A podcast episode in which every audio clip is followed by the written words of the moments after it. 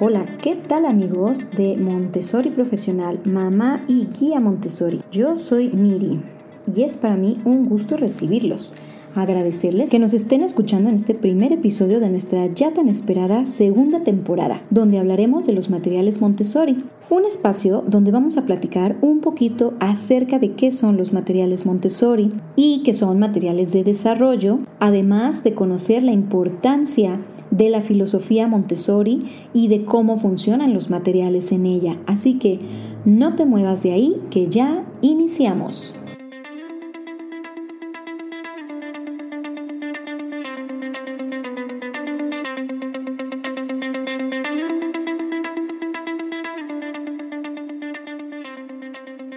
Hola a todos amigos, bienvenidos a este su primer podcast de la segunda temporada. Seguramente han escuchado que la metodología Montessori cuenta con muchos materiales diversos para que el niño pueda ir trabajando a lo largo de su actividad en la escuela y con ellos va adquiriendo información importante. Y es que los materiales Montessori son muy famosos. Ahora, a raíz de la pandemia, han tomado aún más fuerza. Pero ojo, porque metodología Montessori no son los materiales, sino la filosofía en sí, y no cualquiera que manipula material Montessori es una guía Montessori.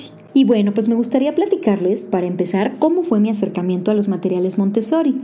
Cuando yo estudiaba la carrera, recuerden que a la par era asistente en una primaria Montessori, donde pasé aproximadamente unos 5 años apoyando a las guías y aprendiendo un poquito de la metodología y la forma de trabajar. Fue ahí que conocí las letras de lija, los resaques, la gran división, el alfabeto móvil, que desde mi ojo de pedagoga la verdad es que me encantaron. Me parecieron muy muy acertados y súper útiles a la hora de pasar de un concepto concreto a uno abstracto. Entonces, bueno, como buen asistente que conocía poco, hasta me quejaba, porque me ponían a sacarle punta a los colores. Yo en mi pensamiento decía, pues, ¿qué tiene de importante esto? ¿Que los niños no pueden sacar puntas solitos? Esto, como muchas otras cosas, será parte de un ambiente preparado Montessori, del que hablaremos en el futuro.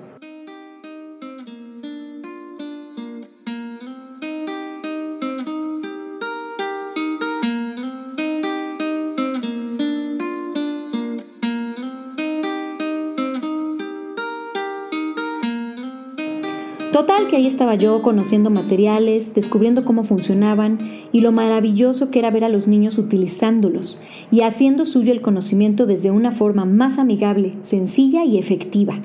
Me di cuenta además de algo maravilloso, los materiales de la doctora no solo le acompañaban al niño a comprender un concepto, sino que se encuentran con una clasificación de orden y color que acompaña todo el proceso completo, desde preescolar o casa de los niños hasta taller o primaria. Esto es que las cadenas que el niño de casa de niños o preescolar comienza a manipular conservan la clave de color por número en la primaria. Así, el niño puede memorizar con mayor facilidad cantidad y orden. Los colores de los continentes son siempre los mismos. Y la línea de color se continúa en materiales de refuerzo, como por ejemplo los sobres de continentes o las banderas de cada continente. Esto se respeta durante todo el preescolar y la primaria. Esto cumple la función de dar orden a los materiales, pero a su vez dan orden a la mente del niño y le apoyan en la memorización. Me pareció maravilloso que los materiales tienen dentro de Montessori un código de color que permiten al niño facilitar la ubicación y el seguimiento de los mismos. Por ejemplo, en vida práctica cada ejercicio cuenta con un código de color diferente que busca que el niño comprenda que cada grupo de elementos de un color pertenece a un ejercicio. Ahora recordemos que los materiales Montessori son materiales de desarrollo y no didácticos, y esto es importante acotarlo por lo siguiente. Los materiales didácticos muchas veces no tienen comprobación o no tienen algo que nosotros en Montessori llamamos control de error, que vamos a explicar un poco más adelante. No cuentan con un código de colores y no fomentan en los niños el desarrollo de algunas otras habilidades cognitivas que los materiales de la doctora sí. Estos materiales fueron desarrollados por María Montessori conforme ella fue observando las necesidades de los niños.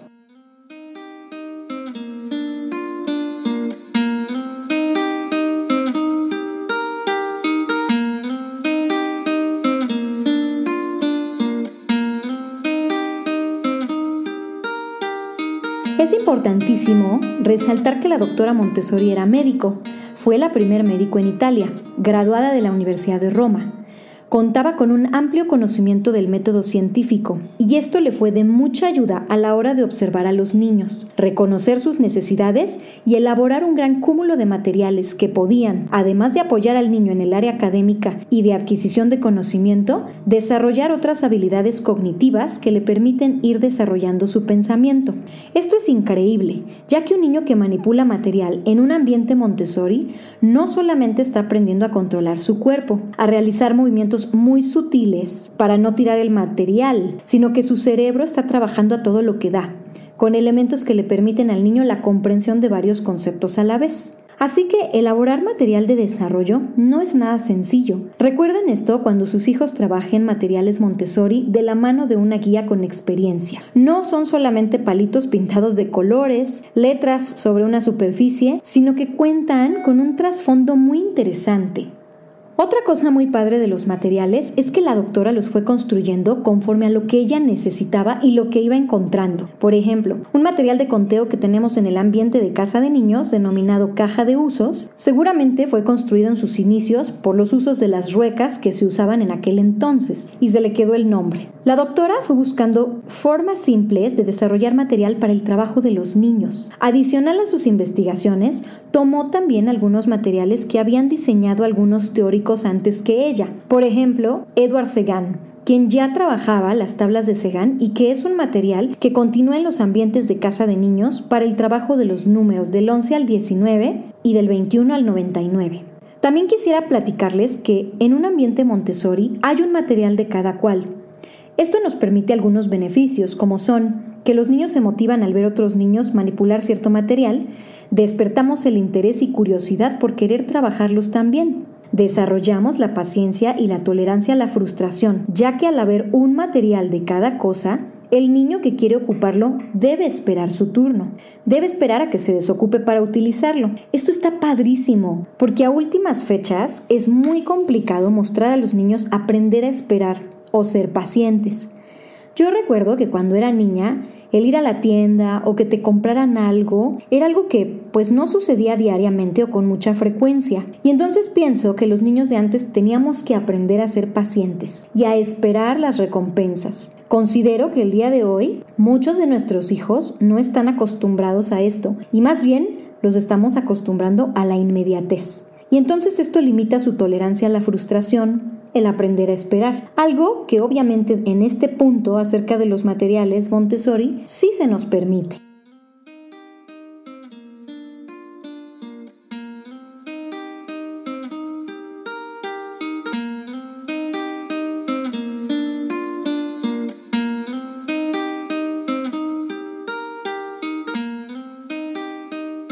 Nuestros materiales poseen el control de error, lo cual en cada material por sí mismo le permite al niño darse cuenta del error si es que lo ha cometido.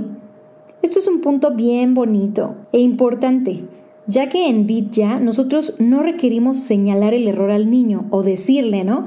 Ah, ya te equivocaste, lo tienes que hacer otra vez, etcétera, ¿no? El adulto no es quien señala el error y es el mismo niño quien se da cuenta que no está a lo mejor repartida la cantidad en partes iguales o, o que no lo colocó en el lugar donde va, etcétera, ¿no?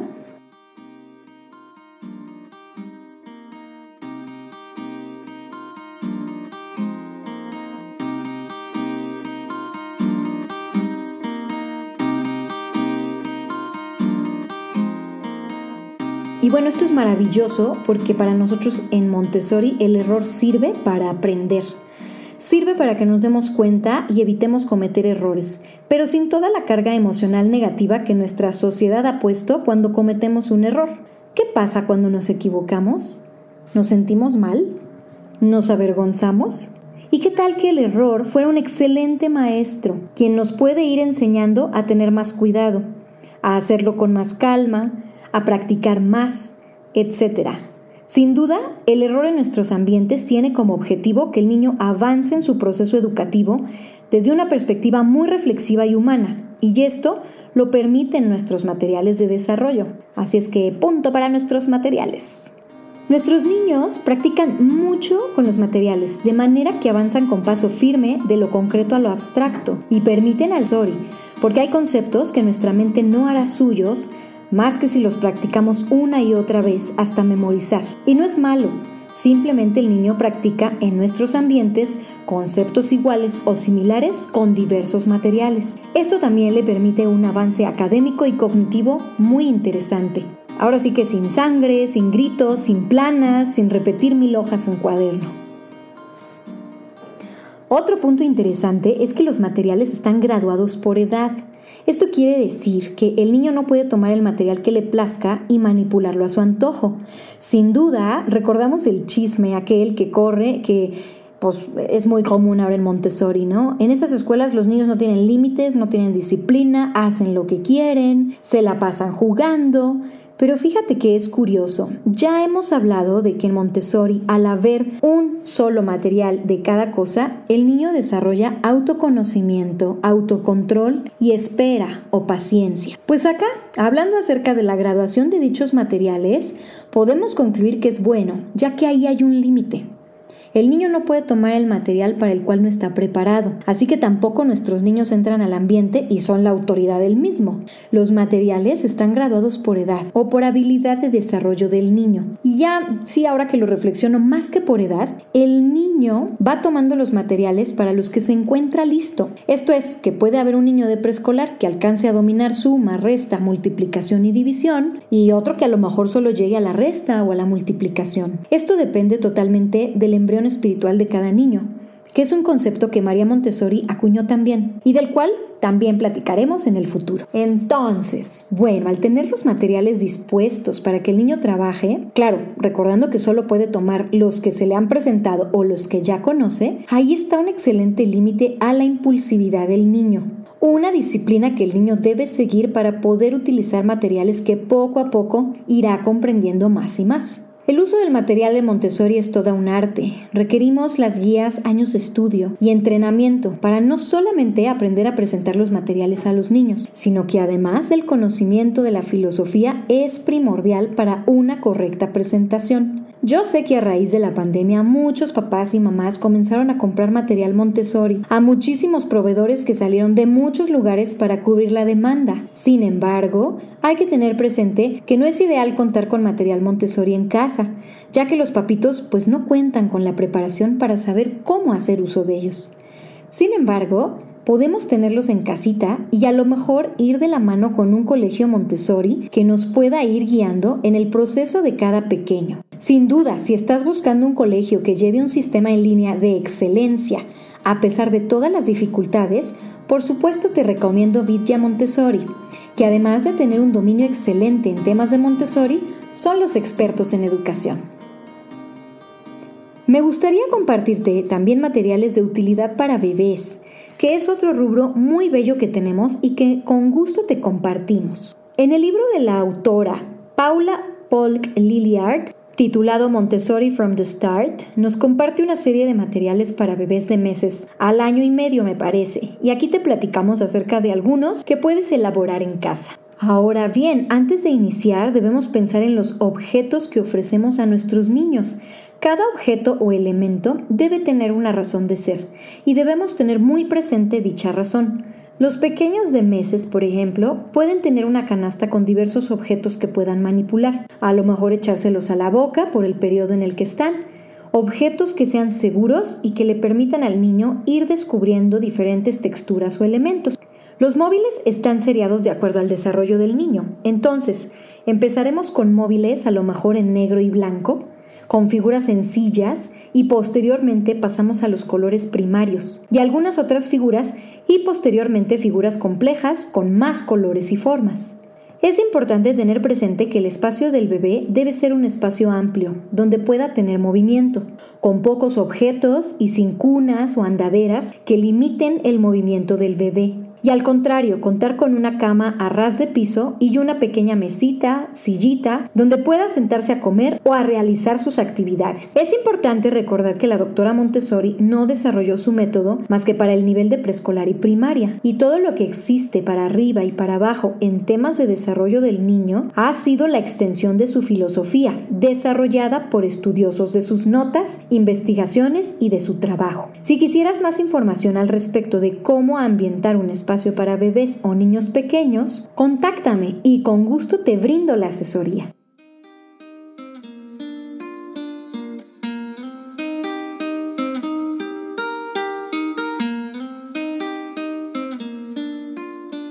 Queridos amigos, como pueden ver, los materiales Montessori son materiales que requieren una expertise a la hora de utilizarlos. Además están seriados. Hay uno de cada cosa en el ambiente. Los niños no pueden tomar cualquier material en el momento en el que ellos deseen poseen control de error y son materiales de desarrollo y no juguetes o materiales didácticos. Entonces, su uso requiere el apoyo de un experto para poder manipularlos y, por supuesto, el conocimiento de la filosofía Montessori para que cumplan su objetivo en su totalidad. A continuación me gustaría platicarles un poco de los materiales que tenemos por aquí para que conozcan algunos muy básicos.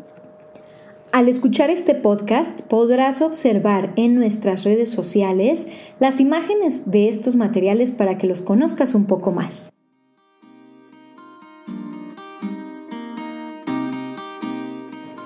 En el caso de las letras de lija, son unas letras en cursiva que están trazadas en una base y están hechas con arena. Es muy interesante la forma en la que trabajan las letras de lija. Se van introduciendo a los niños una a una, obviamente empezando a lo mejor por las vocales y posteriormente por consonantes. Es interesante porque en este material la información llega por varios canales, por la vista, por el sentido y por el oído, porque es importante también mencionar el sonido de la letra cuando la estamos repasando. Ese es el primer acercamiento de las letras a los niños en Montessori y es un acercamiento maravilloso, ya que los niños van memorizando ayudándose de todos estos canales. Binomio cuadrado, este es un material muy hermoso que se utiliza en la casa de niños. Es un cubo que trae dentro diversos cubos para poder armar un binomio cuadrado. Obviamente en la casa de los niños este material se utiliza solamente como un elemento sensorial, pero lo muy interesante de este material es que cuando los chicos llegan a taller, una vez que han manipulado este material en casa de niños y que se aprenden muchas veces la forma de armarlo, es maravilloso que cuando llegan a los últimos años del taller se aprenden o más bien se dan cuenta y comprenden la forma fórmula del binomio cuadrado. Eso está padrísimo porque ya estuvo en su cerebro, ya estuvo de manera sensorial, ya se lo memorizaron y entonces cuando introducimos la parte teórica resulta interesantísimo para los niños y muy fácil de comprender.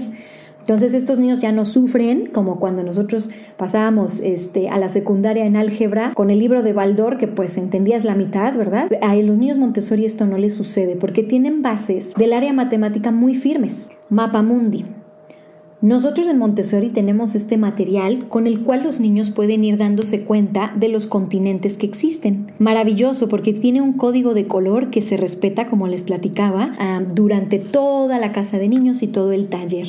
Los niños no solamente se van aprendiendo los continentes, sino qué países conforman cada continente. Y a su vez, si queremos hacer una investigación y un aprendizaje más extensivo, podemos ir viendo cómo están divididos los Obviamente empezamos por México, América del Norte. ¿Por qué? Porque estamos en México, ¿no? Entonces empezamos con eso, pero después tenemos un montón de material de apoyo para el mapa mundi, como por ejemplo los sobres de continentes, que son del color según el continente al que le pertenezca y donde los niños van a poder encontrar muchísimos datos muy interesantes acerca de cada país y de cada continente. Y bueno, pues como pueden ver, los materiales Montessori son maravillosos. Aquí nada más les dejé una pequeña probadita, pero realmente hay muchísimo por platicar y por aprender. Por cierto, que me estaba acordando que hace unas semanas me entrevistaron unos amigos de la Torre Rosa, Miri y Roberto, Y justamente en su podcast de Identidad Montessori me preguntaban acerca de mi material Montessori favorito. Y es que además de poder mandarles un caluroso saludo aquí a mis amigos, también quiero reiterar que de verdad es una pregunta muy muy difícil, ya que pues los materiales todos son maravillosos, súper eficaces, eficientes, divinos. Bueno, ¿qué les puedo yo decir? Así que fue una pregunta muy difícil de contestar y pues al momento tengo una larga lista de materiales favoritos. Y bueno, queridos amigos, esto ha sido todo por el podcast del día de hoy. Muchas gracias por escucharnos. Te recuerdo nuestros canales de comunicación y además te recuerdo que me encantará saber de ti, conocer lo que opinas al respecto del método, si te gustó este podcast y si te gustaría que pudiéramos hablar más acerca de otros temas que sean de tu interés. Recuerda, échame un WhatsApp con tus comentarios y opiniones al 55 5252 3909 o al correo contacto arroba. Yo soy Miri y ha sido un gusto haberte podido platicar al respecto. No dejes de seguirnos. Si te gustó lo que escuchaste, ayúdanos a compartir la información para que más personas puedan estar enteradas de esto. Yo soy Miri y nos vemos. Hasta la próxima.